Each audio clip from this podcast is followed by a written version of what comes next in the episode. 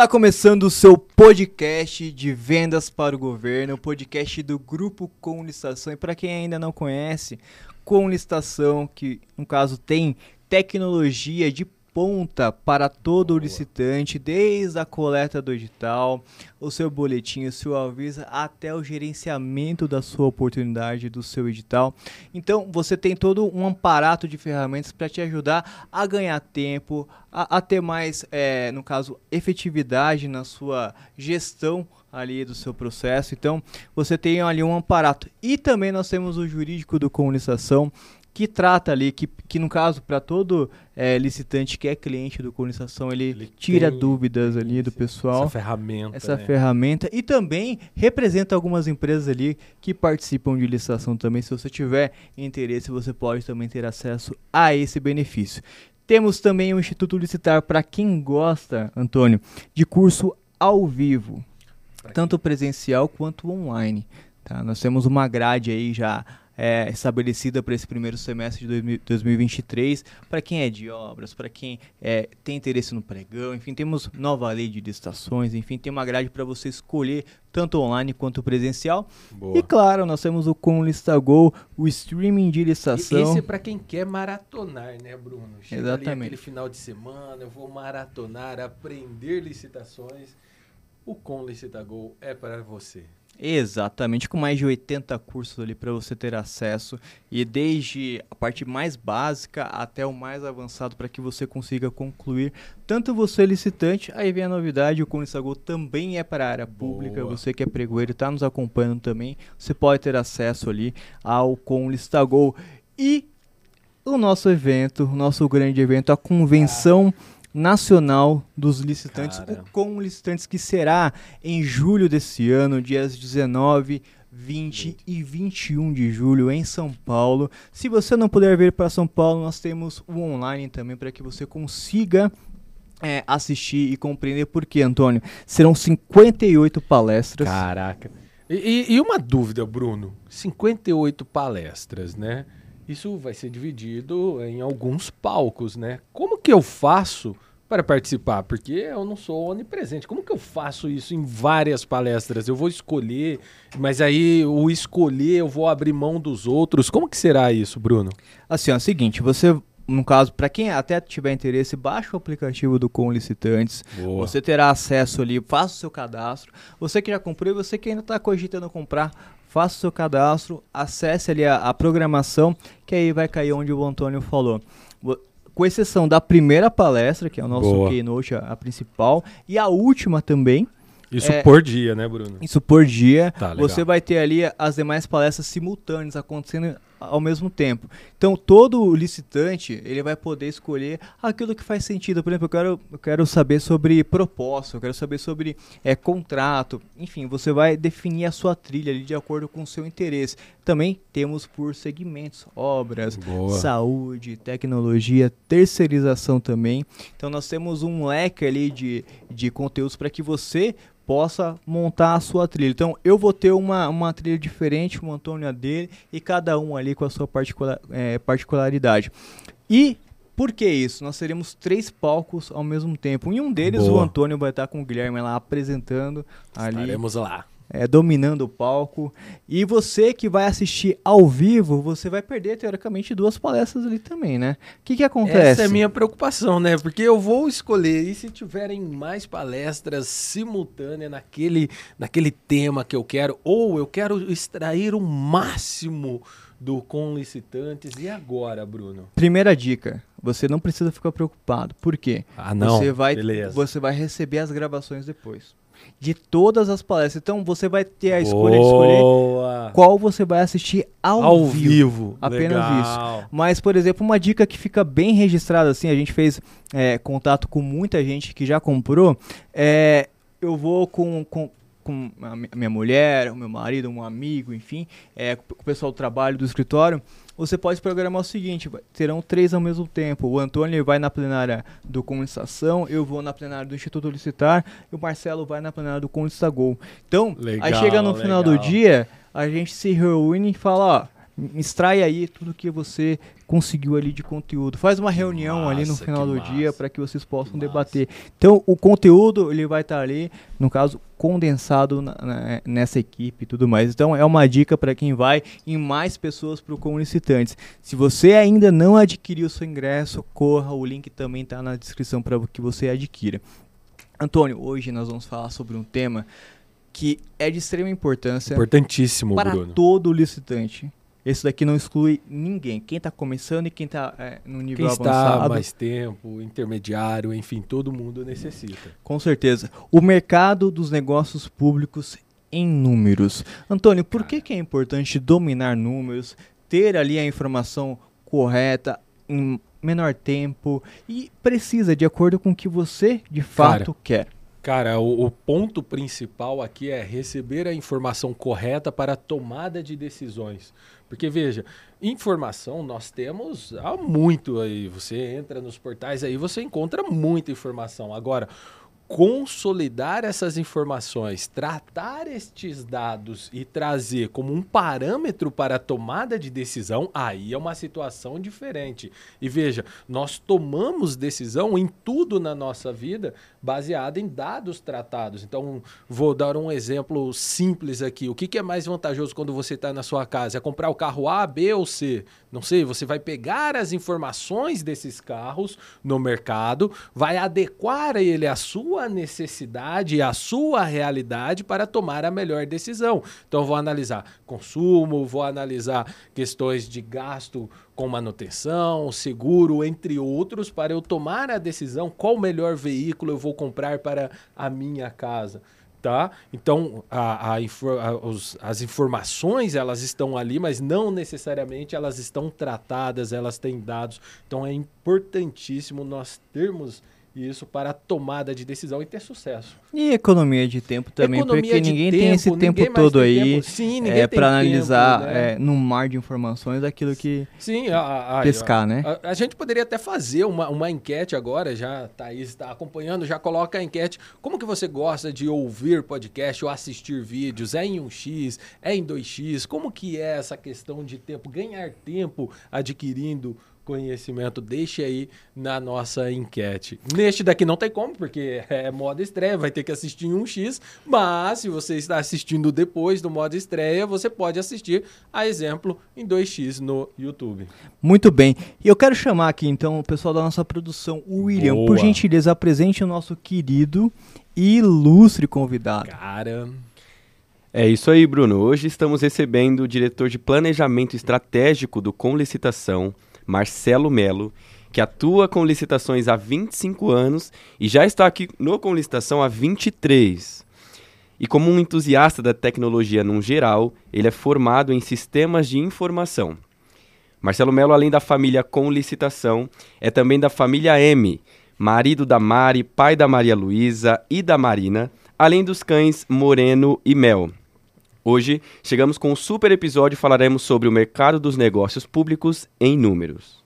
Muito bem. Muito bom, Marcelo, muito primeiro, bom. obrigado pela sua participação. Em segundo momento também quero já adiantar que o Marcelo já trouxe, fez um levantamento, tanto é que demorou para ele chegar até essa mesa, ele fez um, ele esmiuçou os dados aqui para poder trazer, inclusive fez uma apresentação lindíssima para que a gente possa ter uma avaliação sobre isso e, e sobre um histórico do mercado de licitações para que você consiga aí ter esse material em primeira mão. Inclusive no final o William vai tá, já está aqui anotando todos os pontos para trazer o mapa mental para você. Boa, Então, boa.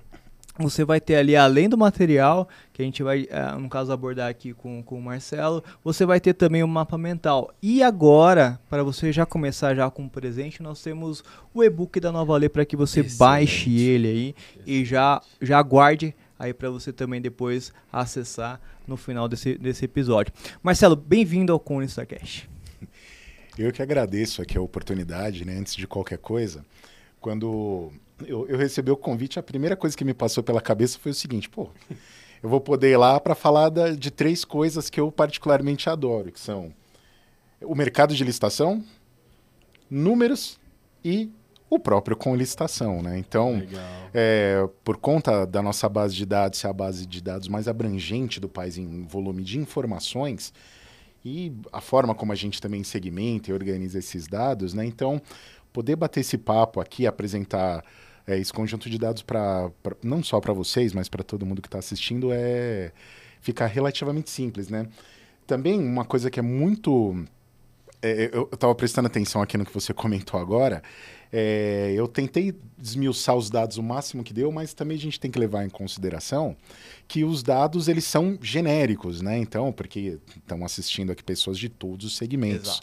Então, obviamente, a gente tem esses dados de maneira mais esmiuçada, mas para efeitos aqui da nossa apresentação, a gente vai levar aquilo que é de relevância para todos os segmentos. Perfeito. Muito, muito bom. Bem.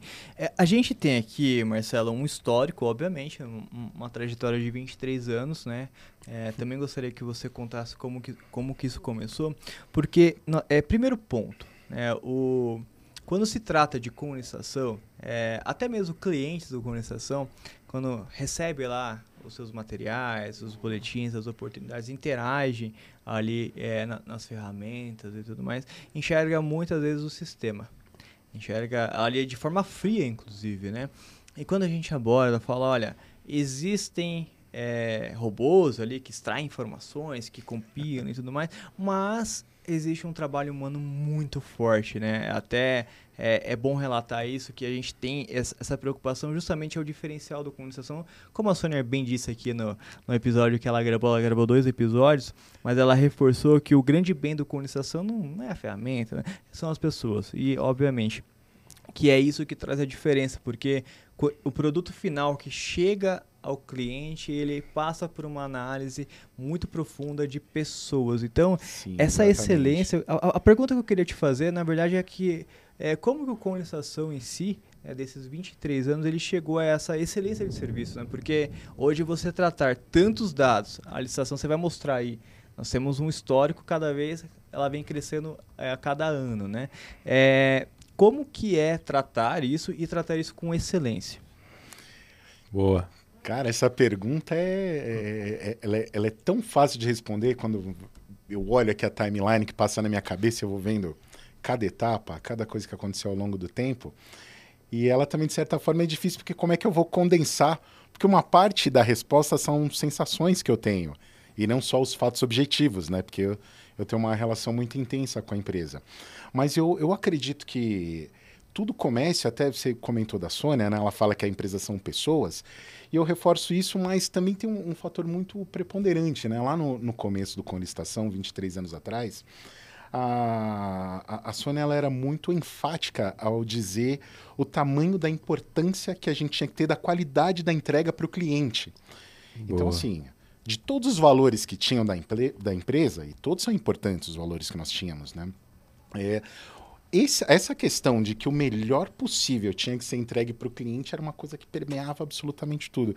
Então, conforme a empresa também foi evoluindo, né, é, ficou essa mensagem, né? Que a gente tem sempre essa, essa preocupação, esse foco no que está sendo entregue para o cliente. Então, lá atrás, 23 anos atrás, quando a gente começou, é, o Cone Estação basicamente coletava informações de diários oficiais. Então, o que, que era o melhor para o cliente?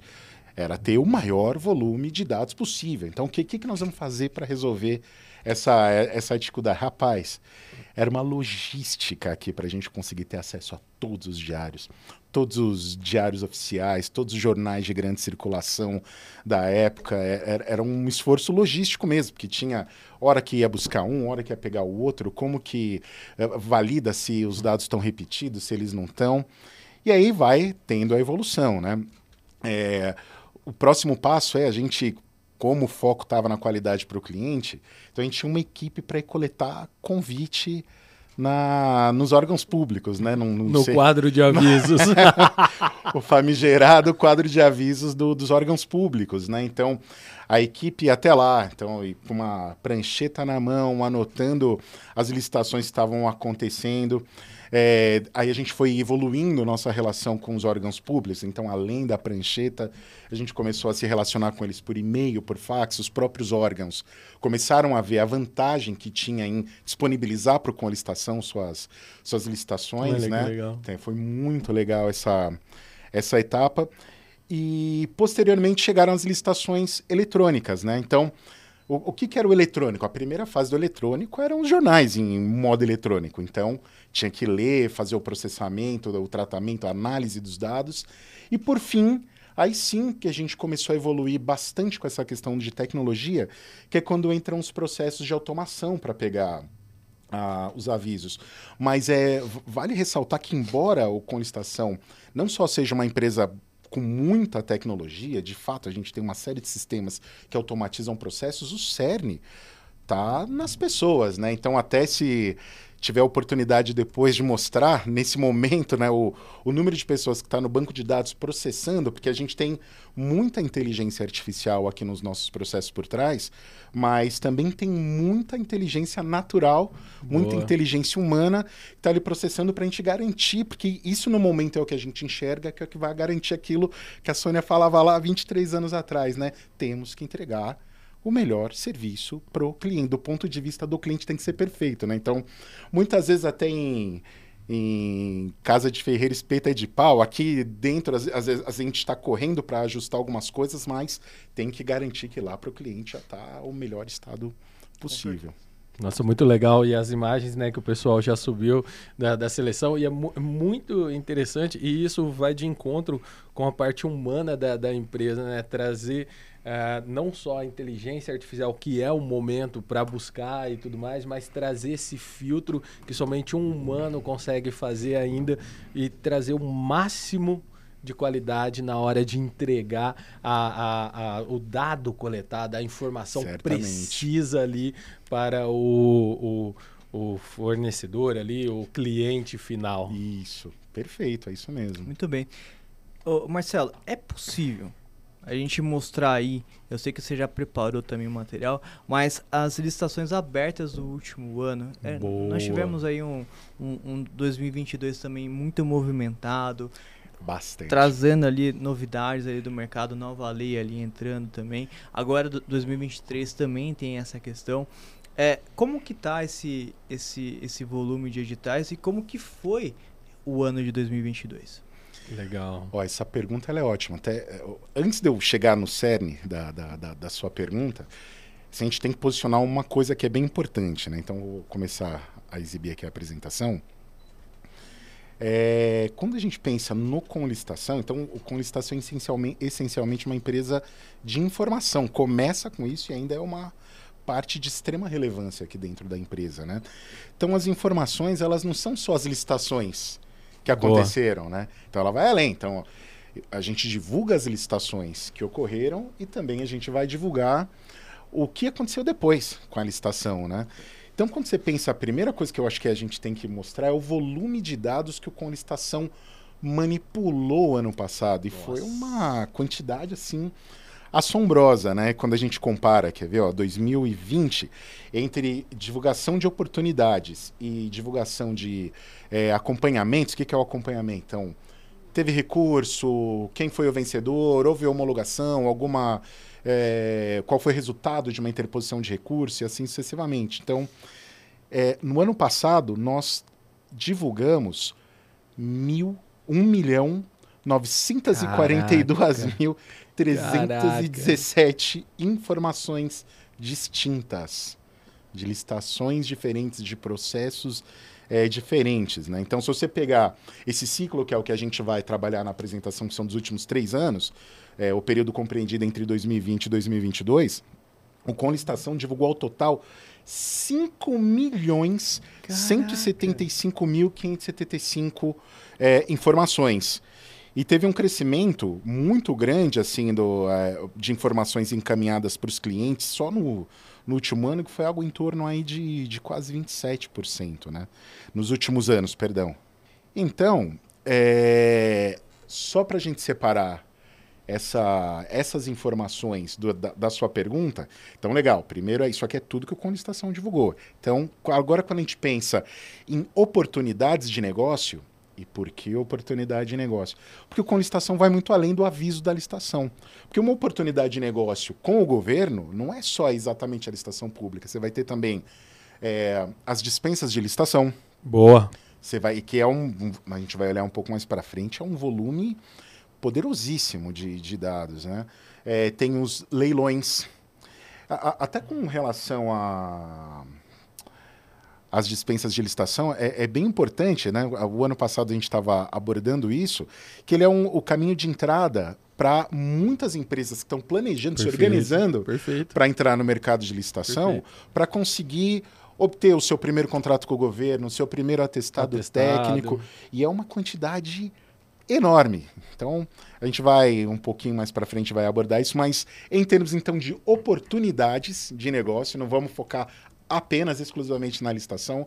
Então, o ano passado com a licitação deu um salto e a gente conseguiu divulgar 1 milhão 87.566 oportunidades de negócio Caraca. em todos os ramos de, de negócio possível, né? que, que, que foram contratados aí para o governo. Né?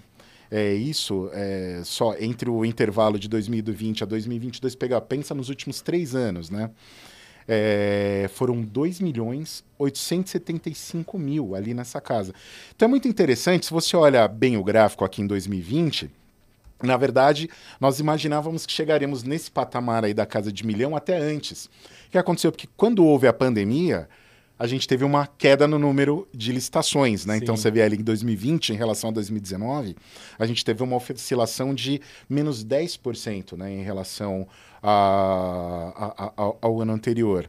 Mas aí já em 2021 houve uma recuperação muito grande e agora em 2020 vem já consolidado aí esse, esse volume de dados, de, de, de oportunidades de negócio que a gente está oferecendo, disponibilizando aí para os nossos clientes. É, e Marcelo, como que tá a demanda atualmente e como que o com licitação ele filtra isso? Legal. Rapaz, é, essa pergunta também é muito boa, porque basicamente o, o tem uma preocupação gigantesca em como organizar essas informações, né? É, assim, no, no mundo da tecnologia a gente fala ah, como a gente normaliza os dados, né? Isso daí é, é- ele é muito importante porque é, hoje o com licitação ele consegue fazer a, a filtragem das licitações por região geográfica, ou seja, por estado, por município, por esfera de governo, é, por atividade, que é uma coisa muito importante também, de poder granularizar o mercado de venda de veículos, teve quantas oportunidades de negócio, venda de óculos e assim sucessivamente, né? Então a gente tem uma preocupação muito grande por modalidade. Então, cada característica do com licitação a gente procura ter é, ela bem desenhada, bem organizada para a gente conseguir fazer a, a- a devida filtragem. Né? Então, eu vou, eu vou dar algum exemplo aqui para vocês. Por exemplo, essa foi a distribuição das licitações através dos estados durante o ano de, de 2022. Então, a, a primeira coisa que vale a pena a gente observar aqui nesse gráfico, acho muito legal, é que independente de ser um estado como São Paulo, que é, já imaginávamos, teve o maior volume de licitações, tem o maior volume de licitações, ou mesmo o menor, como o Acre, a gente está vendo aqui que o Acre o, o, e Roraima tem quantidades já menores aqui de licitação, praticamente todos tiveram um crescimento. É isso Sim, que eu tô sim. observando, a linha, a linha amarela, aqui, Amarela né? Tá sobressaindo. Isso. Até, até queria fazer um parênteses aqui, porque justamente é, para quem tá ouvindo somente no Spotify, no Spotify você também tem como ver o vídeo, tá? Então, para quem ainda não alcançou isso, você pode abrir aí, é, desbloquear o seu, o seu celular, que vai ter ali o vídeo do que a gente está apresentando aqui, mas obviamente a gente vai tentar falar de forma ilustrativa para você que não pode abrir o celular e acompanhar ali o vídeo, você só pode ouvir. Beleza, Marcelo? Pode, pode voltar. Legal. Então, é muito bom você ter feito essa observação, porque então, para aqueles, para aquela nossa audiência que eventualmente não estiver acompanhando a imagem, no ano passado é, eu- nós detectamos só dois estados que não tiveram crescimento no seu volume de licitação, que foi o Maranhão, que teve uma ligeira queda em relação a, a 2021, e o Piauí, que ficou ali praticamente estável, né? Com exceção desses dois estados, todos eles tiveram um, um- um crescimento, alguns mais, outros menos, mas todos cresceram. Aí respondendo às perguntas de quem possa eventualmente ter perguntado, mas está aquecido o mercado? Está, está Uhum. muito, Muito. aquecido aí, na verdade, né? Em complementação aqui a esse gráfico, uma coisa interessante para a gente saber, às vezes as empresas estão distribuídas pelo interior ou pela capital, né? Ela pode não achar, pode achar que não, não, não é tão fácil para participar de uma licitação, que não tem nada por perto. Esse outro gráfico aqui, ele indica como está a distribuição das licitações por entre as capitais e o interior. Nossa, que legal. Sim, então você vê, o interior, na verdade, tem quase 70, embora tudo bem, é um- Domina, né? domina. Isso. É, como se, se você for pensar que as capitais são 27 capitais, é tudo bem, a, a distribuição ainda é muito grande, mas para você verificar que tem muitas oportunidades que ainda estão ocorrendo aí pelo interior do país, a, a quantidade é muito grande, então vale a pena dedicar bastante esforço. E a gente vai dar uma olhada mais para frente, o interior, aí os municípios é que estão gerando bastante força de, eh, nesses números que a gente está encontrando aí sobre ah, as licitações, sobre o volume de lista, os volumes de licitação que estão ocorrendo. Cara, é interessante isso que você disse, porque até então, Marcelo, a gente só teve. é, tinha, né, a questão do, da 866, você falou de uma evolução, né? É, tivemos também o pregão, RDC, que mais, Antônio? Lei das estatais. Lei das estatais, enfim. E agora nós temos a Lei 14133. A gente vem falando de uma evolução do Sim, mercado, né? A gente vem falando de várias oportunidades e quem estiver preparado vai, vai assumir cada vez ou morder cada vez é, fatias maiores, né? É, mas com a chegada de uma nova lei, a 14133, como que você enxerga esse cenário? Ele continua de crescente ou não? Ah, não. Vem uma nova Vai lei, vai reduzir. estagnar, vai reduzir, vai limpar boa parte dessas oportunidades. Como que você enxerga esse cenário como um todo? Olha só, é, a, a- organização das licitações, e eu venho observando isso ao longo das últimas décadas, é, é- é- é muito interessante porque cada lei que surgiu, assim, a- a- o processo licitatório, ele também está num constante processo de evolução. Então, hoje em dia, a gente faz a Olha 8666, que está aí em vias de, de acabar, né? É, hoje é fácil da gente olhar e falar, nossa, ela podia ter sido substituída antes, ou lá atrás falavam que era a lei da besta. Tal. Ah, Mas o- a, a grande verdade é que a Lei 8666 também trouxe uma série de melhorias em relação ao Decreto-Lei eh, 2300 de 86, né? Então, tudo vai deixar uma melhoria. Então, quando você pensa assim, a Lei 8666, ela melhorou muito essa questão de publicidade e controle de gastos em relação a como se era antes. É, depois veio a, a questão do pregão. O pregão ele já, em- ele já trouxe uma vantagem muito grande, especialmente para para quem é, trabalha com bens e serviços comuns, ele tornou muito mais célere o processo, nessa questão de, de inversão de fases. Mas acho que o grande ganho mesmo para o empresário, mesmo para quem está ali fornecendo para o governo na batalha diária, foi a instituição do- das licitações eletrônicas, Eletrônicas. né? Porque além de tornar mais célere o processo, né? Porque ela já traz consigo os benefícios que tinham sido conseguidos até então, ela também vai aumentar em grande quantidade a visibilidade das licitações, né? perfeito. Então ela diminui, por um lado, a, a, a- a possibilidade de, de, de ações de conluios, né? De alguma eventual corrupção. Ela Vai tornar muito mais complexo quando você tem uma licitação que está sendo visualizada por todos, né? E ela também vai trazer eh, essa questão de transparência. Então, você vê, ó, saímos de lá da 2300, passamos para 8666, então cada uma delas vai trazer uma vantagem. Então, assim, quando você diz, será que vai diminuir ou aumentar o número de licitações através da, da, da Lei 14133? Olha, o número de licitações eh, eu acho improvável, porque a licitação pública, na verdade, ela se origina de uma demanda da sociedade. Então, porque o, go- o governo precisa atender uma determinada demanda, é que surge a licitação pública, né? Não, não é o contrário, ninguém está inventando uma licitação pública para conseguir comprar um, um bem ou um serviço.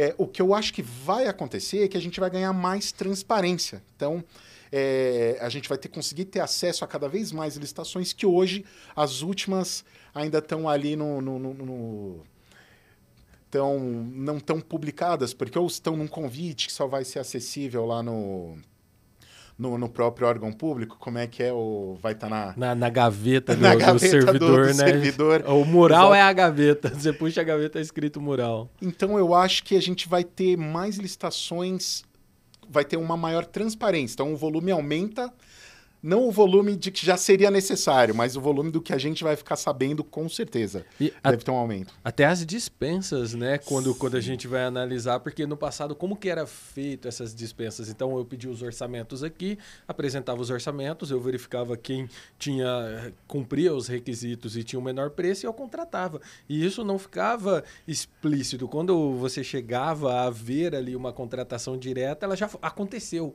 Agora, com a dispensa eletrônica, a publicidade Isso. dessa dispensa, isso faz com que aumente por si só o número de, de licitações. Talvez o volume, em, é, o montante em dinheiro, talvez não, não seja tão exponencialmente impactado com isso. Mas o, a, a- Apesar o que, que, que vem montante- aumentando. não, né? não, sim, está aumentando com certeza, mas eu digo assim, a quantidade de, de oportunidades que você vai se deparar, ela vai ser bem maior com a nova lei, inclusive com esta questão que o Marcelo muito bem destacou, eletrônico, do que se a gente for analisar a questão de, dos valores. É claro que o valor vai aumentar também, porque no passado se contratava do mesmo jeito, só que ficava um pouquinho mais ali, né? É o caso dessas dispensas que eram feitas e os convites, por exemplo. Muito bem. Marcelo, você consegue mostrar pra gente as licitações eletrônicas no Brasil Boa. neste exato momento? Lembrando, estamos para quem ouvir depois esse, Ah, esse episódio, enfim, de- depois de um determinado período, nós estamos em abril de 2023, então você está acompanhando aí, então esse marco temporal é bem importante, Perfeito. dependendo do momento que você for assistir ou ouvir esse podcast. Maravilha. Muito bacana, cara. Olha só. Então, vamos dar uma olhada como é que foi nos últimos três anos a evolução das, das licitações. Então, eu trouxe, eu estou procurando sempre trazer uma comparação dos eletrônicos contra os presenciais para a gente ver como é que está evoluindo isso, né? Então, esse primeiro quadro aqui, ele traz exatamente isso, ó. Licitações eletrônicas versus as presenciais. Legal? Em 2020, que foi o, o último ano em que as oportunidades presenciais foram maiores que as eletrônicas, é, tinha, tava ali na casa de, de- também tava quase Meio na virada, meio, né? quase, né? Meio a meio quase. Você vê que foi por Foi um muito pouco mais de pouco. meio ponto É, percentual, é. né? No, em 2021, como a gente já tinha observado lá no Start, né? Já tinha havido a, a mudança, né? E esse ano você vê que continuou o, essa progressão, né? Então a escadinha para baixo no, no presencial e escadinha para cima pro no, eletrônico. no eletrônico, né? 50% presencial em 2020, aí 49,94% eletrônico em 2020, né? Que era o, o empate, empate técnico aqui.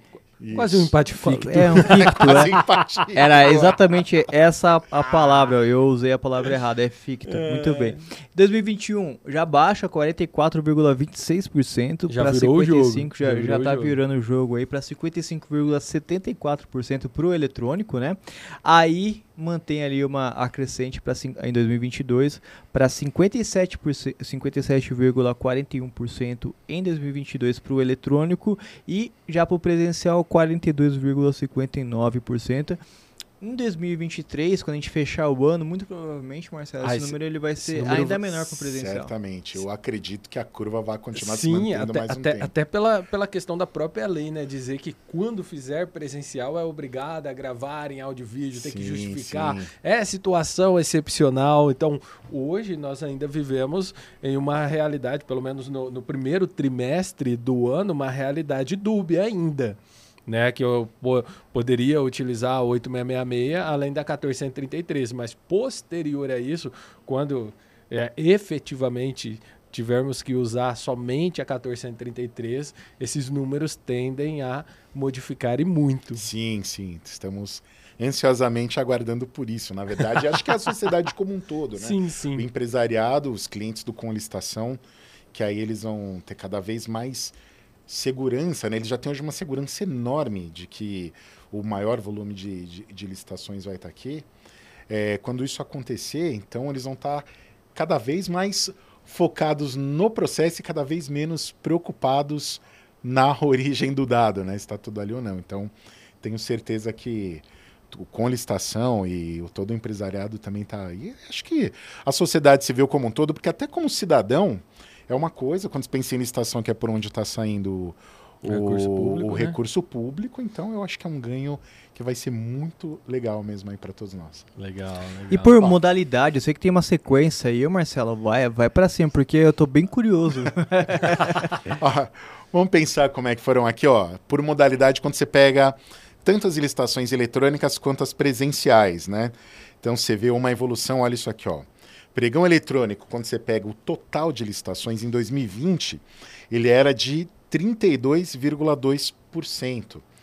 No ano passado já saltou para 41,6%, né? Deu um, um salto aí de 9 pontos percentuais, Legal. uma coisa realmente impressionante.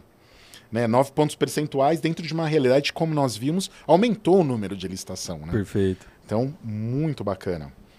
E esse aqui, dos eletrônicos isoladamente. Então, como já imaginávamos, né, por óbvio, o pregão eletrônico saltou ali de 2020 da casa de 64%, chegou agora, encerrou em 2022 com 72%, 8, Muito bom, 8 é, pontos, pontos percentuais a mais, né? Mas é, nesse, eu queria chamar a atenção aqui nesse gráfico, aquilo que a gente estava falando agora há pouco, Antônio. Dá uma olhada nas dispensas eletrônicas. 20,4% é, das oportunidades de negócio que o Com Licitação divulgou para você ir lá e já conseguir Mas, fechar é. um contrato com o governo foi através da dispensa, né? E assim, tem duas coisas que são muito legais nesse sentido. Primeiro, porque os limites agora são maiores, maiores do que outrora, né? outrora né? Exatamente.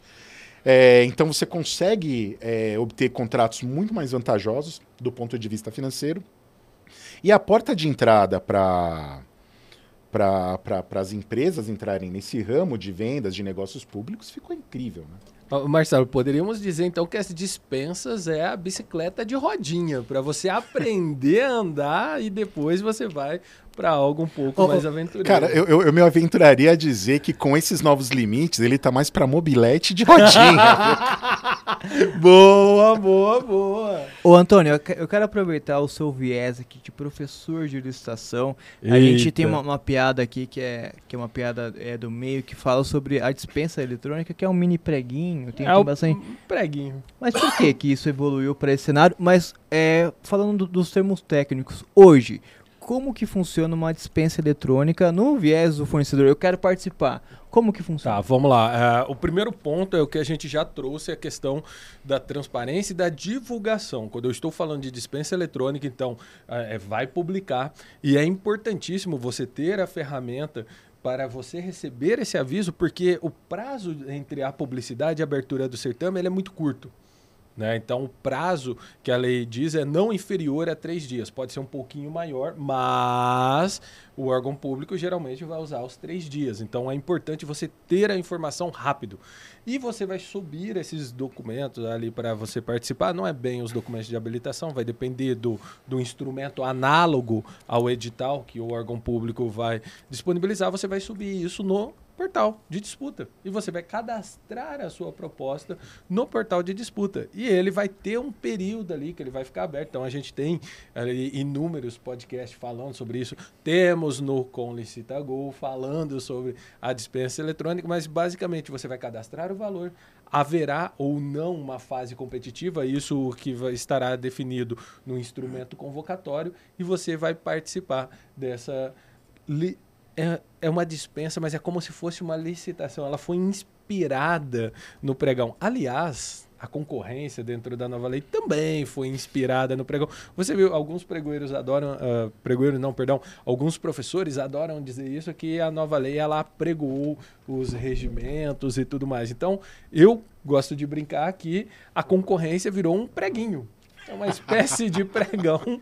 E a, a concorrência, para não ficar muito, muito assim, seria o parafuso. Algo que vai fixar também, igual o pregão. e, e, depois desse rito, é, eu, eu cadastro minha proposta. Sim. subir ali alguns documentos caso exijam, né? Sim. E aí, depois, por que, que a gente chama de preguinho? Por quê? Se houver a fase competitiva, eu vou poder renovar o meu preço ou dar lance. Só que ao contrário do pregão, que eu tenho que estar ali sempre dando lance, lance, lance, porque senão vai encerrar o tempo e eu não vou conseguir dar lance, na concorrência eu tenho um tempo bem dilatado. Na dispensa, dispensa. né? Perdão, na dispensa eu tenho um tempo bem dilatado. Então, o tempo mínimo será 6 horas, o tempo máximo 10 horas, e ele vai fechar ali quando der este tempo. Então, até uma dica para você, fornecedor que está nos acompanhando, quando se deparar com uma dispensa eletrônica que houver uma fase competitiva, ou seja, fase de lances, tá? Você vai próximo do horário que está fechando para verificar se o seu preço ainda é o primeiro, quem está em primeiro, para verificar se você consegue fazer o melhor preço em relação àquela possível contratação. Lembrando que geralmente, isso não é regra, mas geralmente o rito procedimental da dispensa ele é simplificado e a exigência documental também é simplificada. Geralmente a quantidade que se solicita também é menor. Então é para quem está iniciando é o melhor caminho do que participar de uma licitação talvez um pouco mais complexa como um pregão, uma concorrência. Muito bem, e para quem a, a gente está falando aqui de 20% do mercado 2022, é, isso tende a aumentar, obviamente, né? E para quem está olhando aqui para o gráfico, poxa, pregão eletrônico 72%. E eu não tô por dentro ainda 100% porque saiu uma iene nova, tudo mais. Sim. Você- a gente lançou para agora para abril, inclusive é, tem que confirmar se tem vagas para o curso de pregão no Instituto Licitar ao Boa, vivo. boa. Com quem? Nada mais Nivaldo Munari e Nádia Dallagnol para você dominar ali dupla, essas ferramentas. Tem novidades é, do compras.gov, então você vai dominar não só a parte teórica, mas também na prática. Então vale a pena conferir para que você se atualize. Olha, essa fatia de bolo aqui ela também é muito alta para que você consiga vencer no mercado de licitações. Perfeito. Então, Marcelo, é, a gente, eu fiz um parênteses aqui porque achei necessário. Pode continuar aí a sua abordagem, por gentileza. Legal. Acho que o, o- o próximo dado que vale a pena a gente observar, como é que estão as licitações distribuídas pelas esferas de governo, né? Boa! Tem muito a ver com aquilo que a gente olhou lá em Cara. cima, né? As, prefe- as capitais versus o, O interior. o interior está muito refletido nesse slide aqui. Olha, olha que interessante o comportamento dos eletrônicos ou não, porque essa daqui são todos os governos, né? Então, todas as licitações, independente do meio de, de realização, por esfera de governo. Então, quando você olha ali, município é, dominando, você vê que ele ficou estável em relação ao ano passado. É, a gente teve um decréscimo no, no governo estadual e houve um, um- um aumento no, no federal, né? Só que quando você olha, olha que bacana, quando a gente olha para o eletrônico, dá uma olhada no municipal, o que, que aconteceu no último ano. Você vê a escadinha ali. Pois é. Então tem muito a ver aquilo que a gente estava falando, né? As licitações que antes a gente não tinha acesso, agora as prefeituras estão disponibilizando, porque estão usando os portais públicos, porque estão utilizando é, ferramentas tecnológicas para realizarem. Um, um- um divisor de águas foi o pró- a própria pandemia.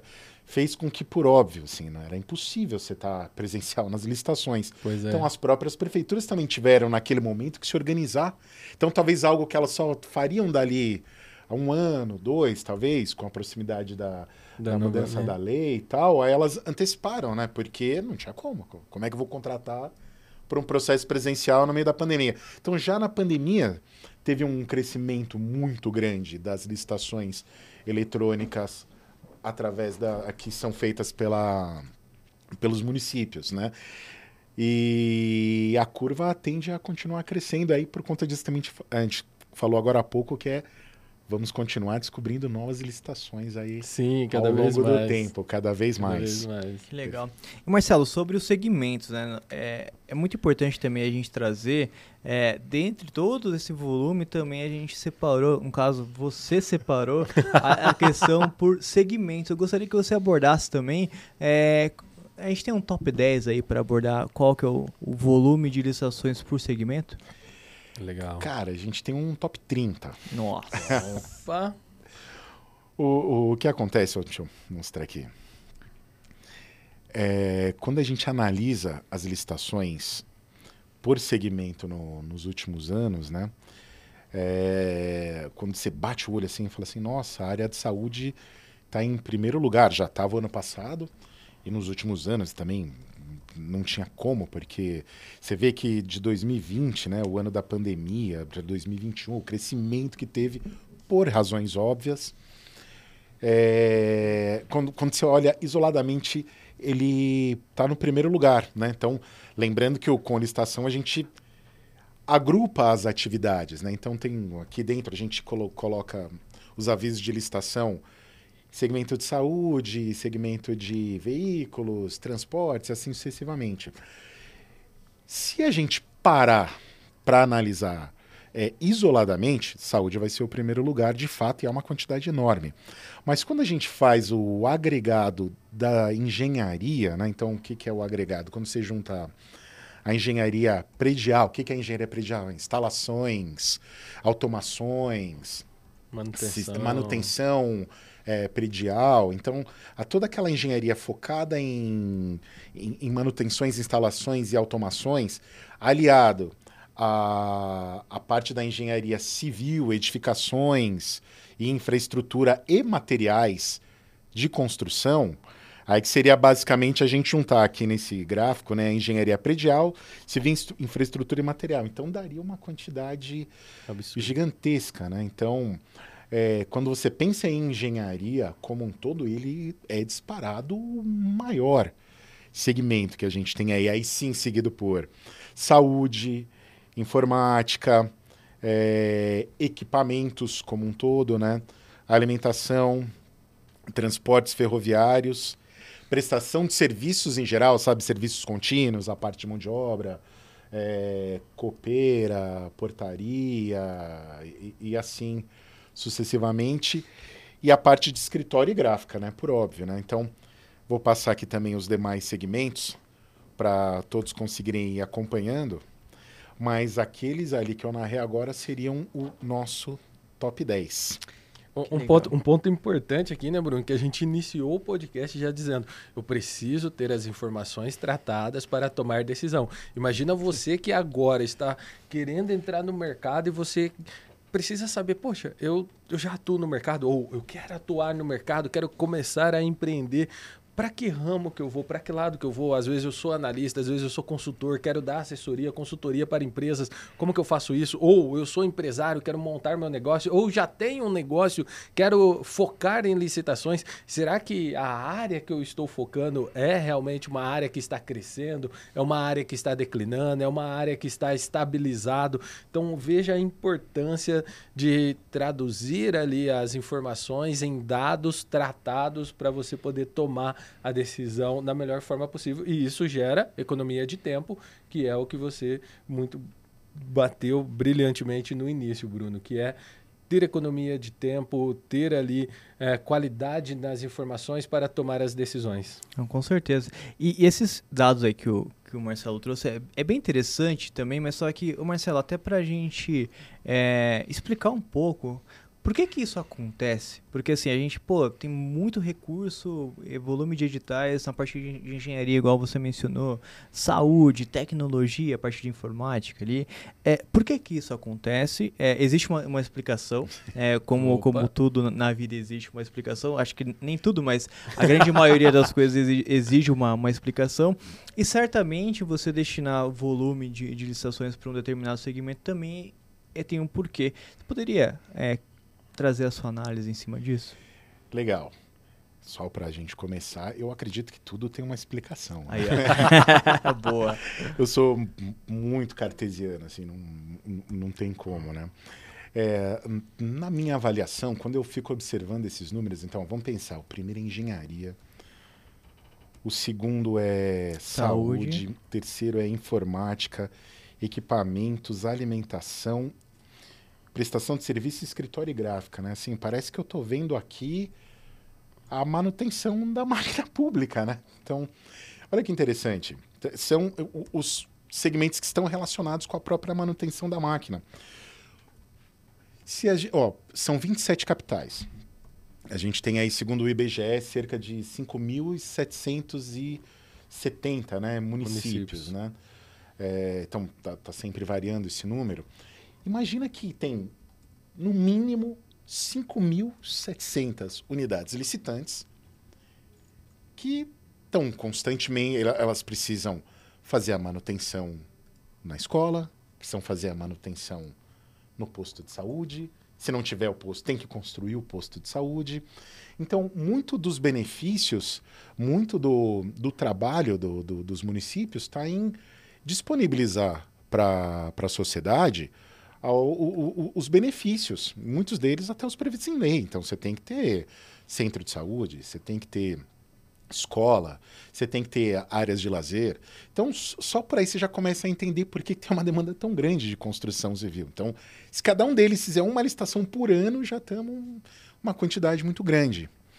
É, em paralelo a isso, é, se você tem o posto de saúde, por óbvio, ele tem que atender a comunidade, eu tenho que ter material médico hospitalar, eu tenho que ter equipamentos e, medicamentos. E medicamentos e assim sucessivamente. Então, você vê os demais, a parte de, de escritório, que é um dos maiores, é por óbvio, tem um tem informática e escritório. Por que, que tem um tão grande? Porque toda administração vai precisar de material de escritório para funcionar, vai precisar de equipamento é, de tecnologia para poder operar. Hoje, por mais remota que seja a prefeitura, você imaginar que ela está totalmente analógica, é impossível. Sim. Então, imagina tudo isso multiplicado, em alguns casos exponenciado, por 5.700 municípios, entendeu? Até mesmo aquele que for gravar o pregão, ah, falando de nova lei, o pregão presencial. Ele vai precisar do quê? Exatamente. Câmera, microfone, luz. Pode ter certeza que esses dados aí vão só Exato. aumentar no, no, nos próximos anos, né? Isso é um segmento bem interessante para se apostar daqui para frente. Eu acho que realmente todas essas prefeituras vão ter que criar, não só ter os equipamentos, vão ter que ter todo o, o, o sistema, todo o ecossistema para poder operar de maneira adequada aí as, as licitações. Perfeito. Muito bem. Ô, ô Will, é, só é, fazendo um, um parênteses aqui, como que está o nosso mapa mental? Você conseguiu extrair todas as informações é, do, do, do, Marcelo, os principais pontos ali, para que a gente possa também já ir aquecendo o pessoal que está ansioso para baixar o mapa mental? Olha, não queria dizer nada não, mas assim, realmente o podcast de hoje fala sobre números. Marcelo, né, provou para todo mundo agora que ele ama números. A gente tem muitas informações importantes, o listante que esperar até o final vai gostar do que ele vai ouvir. Muito bem. Eu, e o William, eu queria só aproveitar então, porque a gente tem aqui, a gente está falando de dados, de números, tudo mais, mas a gente tem o Condensação que traz ali ferramentas, não somente como o Marcelo falou sobre a parte do, dos boletins, né? Mas nós temos também ferramentas daquele licitante que faz o seu gerenciamento, aquele gestor que tem uma equipe, escolhi um edital, Antônio, escolhi um edital, vou, eu favoritei lá e vou, no caso, acompanhar. analisar, acompanhar, falar, ó, é, Antônio, você fica responsável por fazer a proposta. Aí você faz ali uma tarefa para o Antônio, para o Marcelo. O Marcelo, você precisa analisar a questão do, é, de documentos desse edital. Porque se a gente não tiver, a gente tem que correr. Abre uma tarefa para o Marcelo. E assim por diante. Você consegue gerenciar ali a, todo o seu, o seu processo ali de licitação, além de todas as ferramentas de análise e tudo mais. Mas eu gostaria de focar aqui, que acho que a, a ferramenta que traz é é, a importância de você ser muito preparado para participar de licitação. Boa. Então, que é a que mais é, representa isso, né? Que é o gerenciar licitações. Então, o Will, para quem ainda não conhece, tanto o usuário do Colonização, que ainda não conhece, mas também aquele que não é usuário do Colonização, cliente do Colonização, que de, precisa de uma ferramenta de gerenciar licitações e ainda não sabe o que é. O que, que é essa ferramenta e por que, que eu deveria usar? Essa ferramenta ela é realmente surreal. O gerenciar licitações do Com Licitação, Bruno, ele organiza as licitações entre favoritadas, gerenciadas e até finalizadas, né? Além de facilitar o gerenciamento das tarefas que você e sua equipe precisam executar. É, você consegue centralizar todas as atividades licitatórias em um só lugar, é, tornando esses processos mais ágeis e fáceis, né? Com essa ferramenta também você acompanha o andamento das licitações em tempo real, gerencia tarefas para os integrantes da equipe, armazena toda a documentação em um só lugar e tem acesso rápido às principais atualizações do Compras Gov. É, você mencionou, os assinantes com licitação realmente já têm acesso a essa ferramenta, mas para quem ainda não conhece, você pode acessar o link, acesse o com licitação, se cadastre e teste essa funcionalidade por 15 dias gratuitos. Muito legal, legal. Eu, eu queria até fazer um, um complemento nisso que o, o Will acabou de falar. Uma das coisas que eu acho mais interessantes no gerenciar licitação é, é ela criar um padrão de trabalho, né? Então, assim, principalmente quando você é uma empresa que está num, num, estágio inicial no mercado de licitações, ou mesmo já peguei muitos casos de empresas in, intermediárias, que é a maioria, né? São pequenas e, e médias empresas. É, não necessariamente você tem ou recursos ou você conseguiu ter tempo para ir lá e contratar, sei lá, um Salesforce, um Agenda para colocar na sua empresa, além de ser uma ferramenta de um de um relativo valor maior, né? Assim, o gerenciar licitações, ele já ajuda você a criar esse pipe de, de vendas, porque primeiro você favorita a licitação, então aquela que te despertou interesse. Aí você faz uma análise quais daquelas é, que, na verdade, eu, eu, tenho condições de participar, então passou por Boa. uma segunda análise. Depois você então começa, né? Você, quando está gerenciando, vai distribuir as tarefas. Então o Antônio fica responsável pela leitura do edital, o Bruno vai ficar responsável por levantar a documentação, o Marcelo vai ficar responsável por montar a proposta. Então, ele te ajuda muito nesse sentido, né? Então, é, além de todos esses benefícios que vocês narraram, eu acho que essa questão dela forçar o licitante a, a ter um um, um pipeline de vendas, acho que é um, um fator muito poderoso também. E Legal, sem contar que fica tudo no mesmo lugar, você não precisa Nossa, é, abrir várias planilhas, arquivos e drives e por aí vai. Então você fica concentrado ali, você tem condições ali de, de acessar a qualquer momento e fica guardado todas as informações. Né, Boa.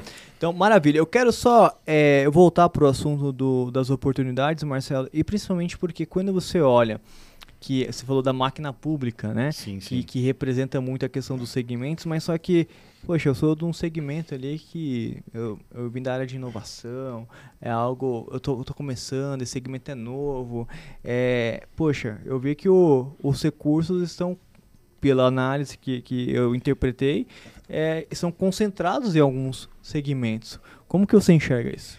Boa. É, essa pergunta também é. Vocês, vocês estão afiados aí, as perguntas, hein? Caramba. Olha só que interessante. É, o volume de licitação, o volume de recurso vai ser destinado naquilo que, por óbvio, tem uma maior demanda do aspecto social, né? Porque no final das contas, a administração ela está ali para atender uma necessidade da, da população. Então, se está tendo mais construção, é porque estamos precisando de mais construção, está precisando de mais equipamento, e assim sucessivamente. Mas, de qualquer forma, então, olha que interessante, mesmo os segmentos que aparentemente têm o menor número de licitações são sempre muito interessantes, porque estamos falando de um milhão de oportunidades. Então, legal, se você teve 1% dos negócios, seu segmento teve Nossa. 1% dos negócios ao longo do ano, estamos falando de uma quantidade enorme. Então, isso aqui era mais para a gente conseguir enxergar como os recursos são distribuídos. Mas ele não necessariamente denota que é um ramo menos interessante. Boa. Aí vai ter a ver com é, o o, a quantidade de, de empresas que estão competindo nesse segmento, né? Boa. Quais são os níveis de, de rentabilidade dentro do, do, do seu negócio? É, como está a sua organização. Então, se você consegue escalar aquelas licitações e de repente trabalhar com uma margem de lucro menor, tem uma série de fatores que vão. A própria exigência do, do órgão público ali, Isso, né? Isso, exatamente. Você percebe que, que vai influenciar. Que vai influenciar. Então, eu acho que eu não me preocuparia com isso. Eu acho que se eu olho ali, eu tenho uma inovação, então com certeza não tem muita gente ali naquele mercado. É, se você tem meio por cento de um milhão de possibilidades, Nossa. olha, ainda Nossa. é um negócio muito fantástico aí para você, viu? Legal. Cara, é, aproveitando então, a gente está falando de números de oportunidades aqui. A gente falou sobre, recapitulando, a gente falou sobre o volume é, em estados, a gente falou em o volume por modalidades, falamos em volume até por esferas, né? Sim. Municipais e tudo mais. Fizemos um comparativo aqui ano após ano Mas só que agora falando em dinheiro. Opa! Exato. Isso. Agora quanto sim. que isso representa em termos de volume dentro da sua análise? Caraca. Meu amigo, essa pergunta ela é muito boa. Também. Então, tô- essa acho que essa foi a frase que eu mais falei podcast inteiro, né? Que pergunta boa. É, é porque eu sempre fico tentando me colocar no lugar do, do, do nosso cliente, do, do empresário que está assistindo, né? Aí o que, que é que vai fazer o olho dele saltar ao mercado de licitação, né? É, olha só, então eu vou deixar um. Se você entrar agora aí no, no Comprasnet, no, no, no Comprasgov agora, na página inicial ele está falando que em 2022 foram homologados 167 bilhões de reais. Caraca. Estamos falando só então do governo federal, Governo que federal, é o que rolou lá no Comprasnet. Sem contar entendeu? os municípios que estão em Municípios, outros portais. estados. Isso. Então, se o governo federal, pelos números que a gente viu aqui, é, eles estão fazendo algo em torno ali de 15% do... das oportunidades, das licitações, então eles próprios estão me credenciando a arriscar um número, né? Então vou pensar ali, o Comprasnet também tem algumas prefeituras que usam ali o- a plataforma, tá? Mas a gente sabe que não é a maioria. Olha, eu arrisco a dizer que não é um número inferior a 800 bilhões. Eu diria algo que vai girar em torno ali de um trilhão de reais. É muito, é muito. Opa! Ó, olha, É muito. olha quanto que isso representa no próprio PIB do país. Sim. E, e você olhando, você fornecedor, você empresário, você que está nos acompanhando, vendo todas essas oportunidades passando aí na sua porta e você não, não entrando. Cadê o seu quinhão, né? Né? Boa, boa. Ô Marcelo, então, só para concluir esse ponto, então, independente do seu segmento, o mercado de licitações públicas, de compras, de vendas para o governo, ele é interessante para todos os segmentos, é isso. ele é importante para todos os segmentos. É, tem do ponto de vista em- empresarial, né? Então vamos pensar isoladamente, né? Então assim, eu sou um, um empresário. Qual que é a se você tem um negócio, qual é a parte mais difícil do seu negócio? Ter uma ideia é muito difícil, administrar um negócio é dificílimo. É, você a relação com fornecedores é difícil, você lidar com as questões de RH é difícil, mas a parte mais desafiadora de qualquer empresa é você ter cliente. São os processos de marketing e vendas, né? Então, assim, pensa comigo. É, um, dos benefícios que eu acho tão fantástico no, no mercado de compras públicas, imagina, como eu trabalho com isso há 25 anos, toda vez que eu vou ter que explicar para alguém o que é uma licitação, eu já, já planto a sementinha ali, né? O cara falou, nunca tinha pensado naquilo, né? muitas vezes nem sabia o que era, de repente ele fala, pô, mas é tudo isso aí mesmo? Que é o quê? Pensa comigo, ó. Se eu estou começando um negócio agora, ou se eu já tenho um negócio estabelecido e estou querendo aumentar minha base de clientes, o mercado de licitações tem um. das- dos negócios públicos no geral, tem uma característica que é muito bacana, que ele praticamente mitiga o seu custo de, de, de marketing, né? Isso. Porque. E, de equipe de prospecção, né? E de também. equipe de Sim. prospecção, exatamente, ele mitiga também a sua operação de vendas, porque você tem muito menos etapas, precisa de muito menos pessoas para fazer. Ele, ele é diferente, né? Porque ele pode ser mais comprido, mas ele não necessariamente vai envolver mais pessoas ou é necessariamente mais complexo. Então, a- acho que esse é um fator muito positivo, né? Então, quando você está trabalhando ali com, com licitações, você já não tem esse custo. Então, é, é- você não corre o risco de tomar um Pelé, como diziam aí na, nas gerações anteriores, né? Assim, quando eu era muito moleque, falou assim, de tomar um, um prejuízo. O que acontece, você pode ter um, um- um atraso, atraso, é pagamento, normal. sim. Então, até é muito comum, eu vejo aqui nos, no, no, nos com licitacasts e, e, e já vi outros especialistas falando, você tem que ter a mentalidade, quando você está vendendo para o governo, é diferente de vender para o mercado privado. Então, se você puder até ter equipes separadas, melhor, porque a forma de funcionar, você vai receber em tempos diferentes, você vai receber de formas diferentes, a sua relação é diferente, você é, aborda o funcionário público, o servidor público, de uma maneira diferente que você aborda o, uma, o colaborador de uma empresa privada. Então, assim, são totalmente diferentes. Porém, é, o negócio é muito interessante, porque você vai começar mitigando esses custos e, principalmente, você o risco de não recebimento é praticamente nulo. Então, é, eu acho que o mercado de compras públicas ele é muito bacana por esse sentido, assim, pegando o gancho aí do que você acabou de falar. Um, ponto só complementando, assino embaixo com tudo que o Marcelão trouxe, mas complementando, eu vejo que, óbvio, a expertise isso em qualquer mercado e se você está entrando ou não no mercado, você tem que estar preparado, independente se for vender para o governo ou for vender para uma pessoa física, você tem que estar preparado, tem que entender das regras do jogo, tem que entender o processo de venda e tudo mais. Só que no mercado de venda para o governo, eu tenho uma vantagem comparado com o mercado de venda tradicional para, para, para as né? pessoas, o privado ali, que é eu posso iniciar hoje e ter um grau de competitividade idêntico com uma pessoa que está há 20 Isso. anos no mercado, por exemplo. É não estou dizendo, não estou de forma alguma estou dizendo que é mais fácil. Perfeito. Não é isso, não é isso. A preparação é idêntica em ambos os mercados. O que está escrito aqui, Antônio? A diferença aqui, oi.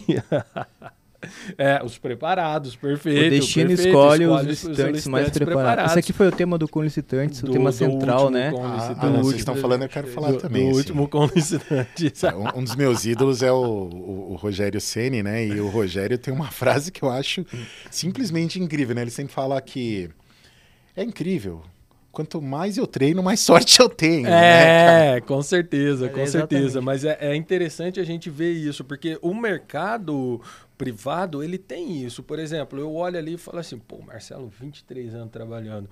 O Antônio faz um, pô, vou contratar o Marcelo, pô.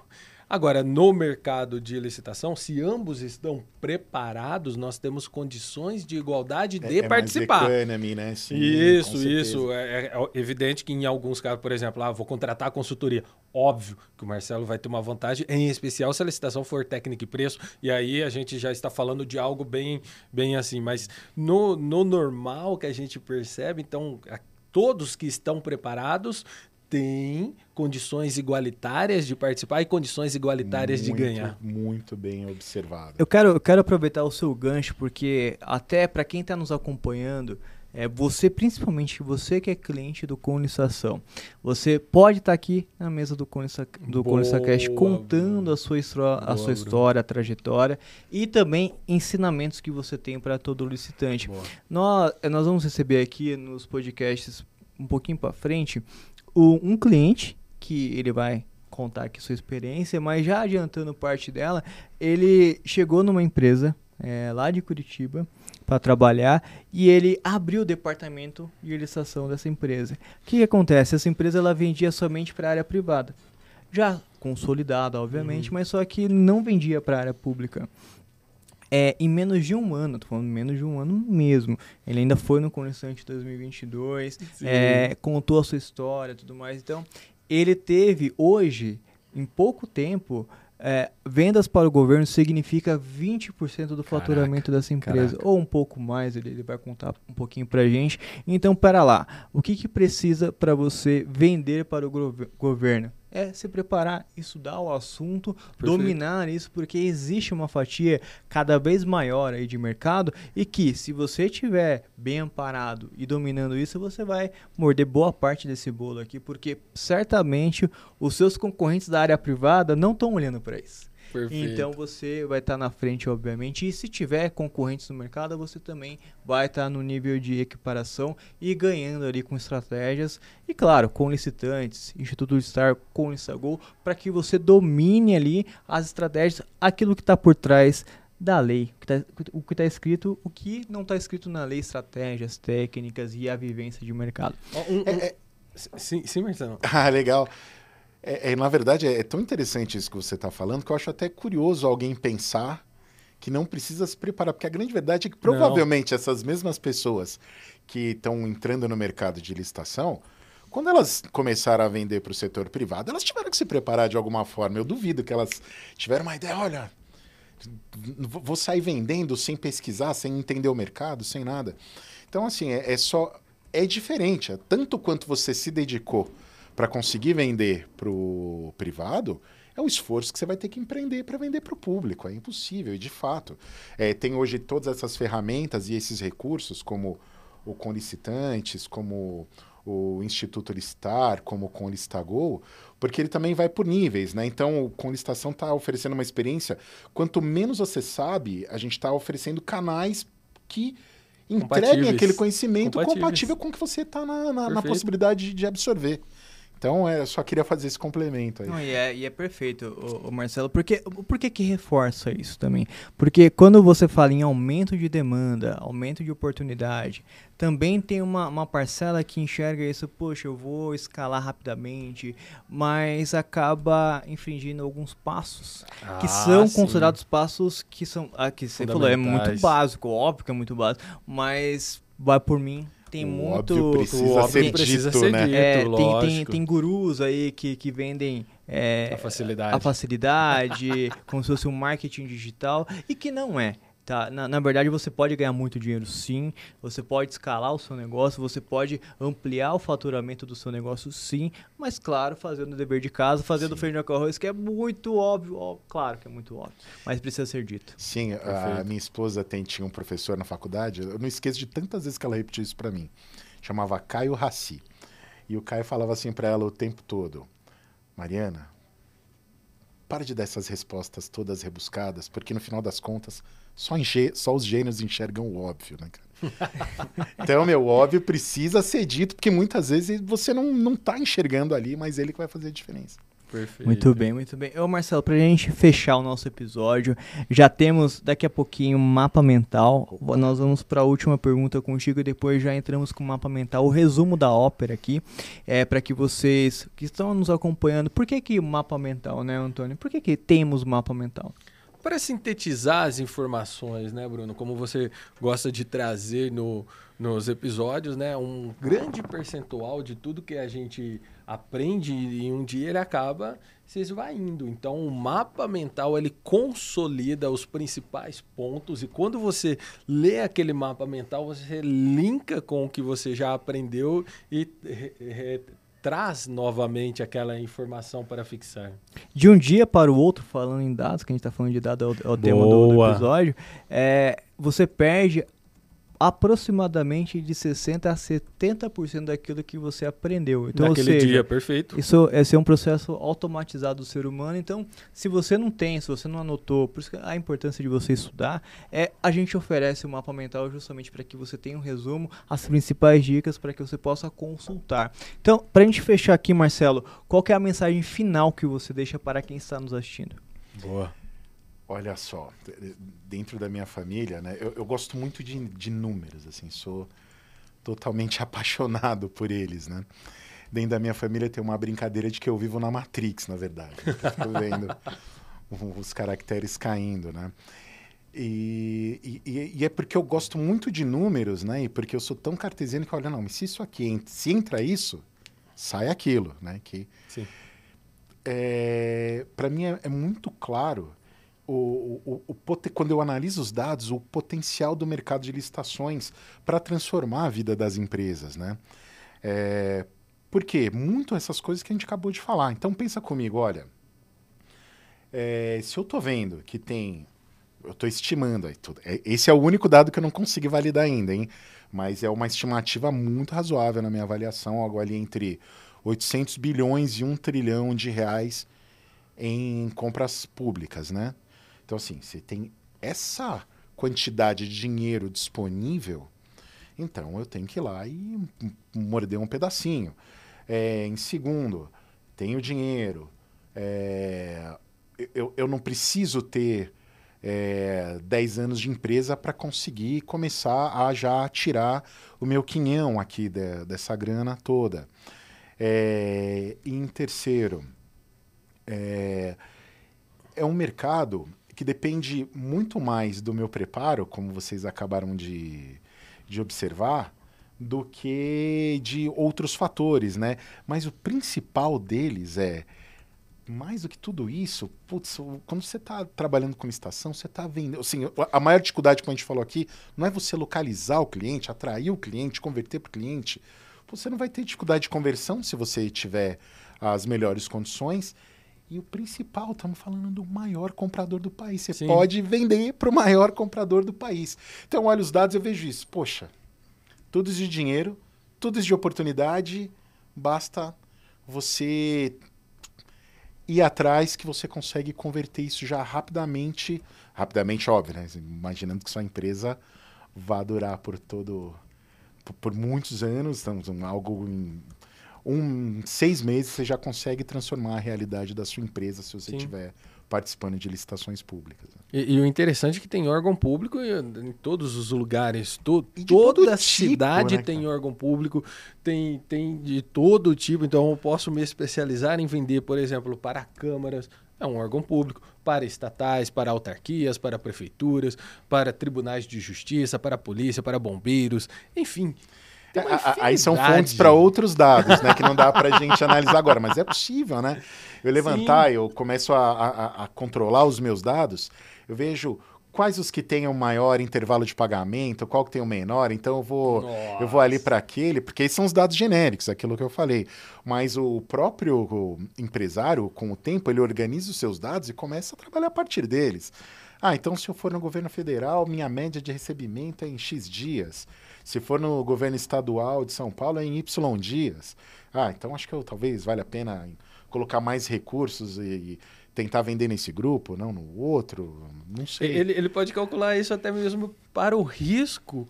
E o risco, o risco tem que ser precificado. Sim, o risco opa. tem que ser precificado. E aí ele consegue verificar até onde ele consegue chegar com uma determinada classe de órgãos públicos sim, que sim. está classificado com um risco maior ou menor, e isso vai impactar depois na saúde financeira da empresa. Olha quanta coisa que a gente consegue tirar. Aí é um bate-papo para um outro ConiciTaCast, né? Vamos, vamos aqui. Encerra agora a parte 1. Vamos começar a parte 2. Aqui parece encontro, quando a gente faz encontro de, de, de amigos, é, sabe? Sim. Aí sempre tem aquela conversa final marcando várias viagens e tudo mais. O, o, o Cast, ele é sempre assim, a pessoa vem, aí sempre tem um pela frente. Então por isso que as Fazer pessoas retornam. Isso é muito bom, né? Muito, é muito bom. bom. Muito é, a gente tem vários, é, no caso, convidados que já retornaram inúmeras vezes aqui, então isso é bem gratificante. Eu quero chamar aqui o nosso querido William ele é da produção do Condensação. É, Will, nós temos um mapa mental que é o supra-sumo do nosso podcast, que é o, o, local onde o nosso participante, o nosso ouvinte aqui, ele vai ele vai estar tá acessando. Então, o que, que você preparou é, de tudo que você pincelou e observou desse, desse episódio? Vamos lá então, Bruno. Com a preocupação sempre em qualidade total para o cliente, Marcelo abriu o episódio trazendo um histórico da evolução de coleta das informações justificando como o com licitação chegou a essa excelência de serviço. Entendemos, portanto, que o com licitação não é só tecnologia. O cerne mesmo está nas pessoas. E para demonstrar a quantidade de licitações, nosso convidado demonstrou o volume grandioso de informações que o com licitação divulgou nos últimos anos. Em termos de oportunidades de negócios, foram só em 2022 1.087.566 mas afinal, o mercado está aquecido? Continuamos a explanação falando sobre a demanda atual de licitações, e aí o Marcelo explicou como o com licitação filtra esses dados para chegar até o cliente. Um dado importante: apenas Maranhão e Piauí foram estados que não tiveram crescimentos. Todos os outros tiveram crescimentos nas oportunidades de negócios. Antes era só a 8666. Aí veio o pregão, licitações eletrônicas, RDC até os momentos atuais chegarmos na 14133. Marcelo Melo demonstrou sua percepção sobre essas mudanças, e já que a licitação surge a partir de uma demanda da sociedade, ele enxerga tudo isso como evolução, melhoria e transparência, principalmente com a chegada da forma eletrônica de contratação. E como ele ama números, demonstrou em tela a situação das licitações eletrônicas no Brasil atualmente trouxe um dado importantíssimo sobre as dispensas, que assumiu 20% do mercado em, 20, eh, em 2022. A dispensa é uma ótima forma de você conseguir um contrato rápido com o governo. Agora possui limites maiores, tem menos burocracia para ser contratado, além de ser uma verdadeira porta de entrada para o mercado. Realmente trouxemos muitos dados e números.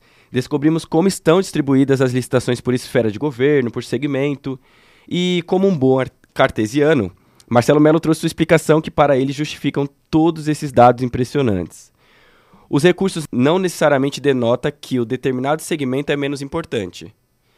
Falamos de números e dados, mas afinal, quanto isso tudo representa em dinheiro? Nosso querido diretor com licitação trouxe um dado do próprio governo federal.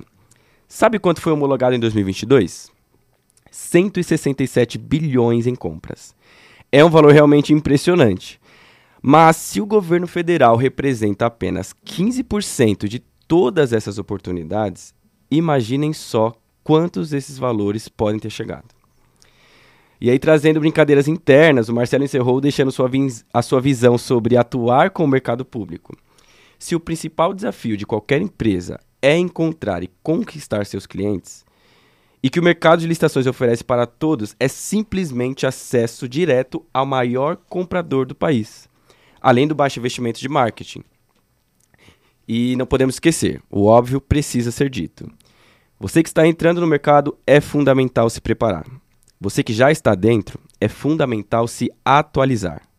Esse é um esforço para que você consiga mais oportunidades e aproveite todas elas da melhor maneira. Relembrando uma grande frase de Ayrton Senna: quanto mais eu treino, mais sorte eu tenho. Muito, muito bem, bom, muito bom. Muito bom. O Will arrasando. Obrigado mais uma vez, Antônio. Marcelo, Excelente obrigado episódio. pela participação, pelos dados, por Prazer. toda a apresentação. É, tem aí à disposição o mapa mental para que você baixe. Lembrando, e-book da, nova, da nova lei de licitações do Counicitantes, então você pode baixar aí também para ter ali dois materiais ricos para você praticar no seu dia a dia.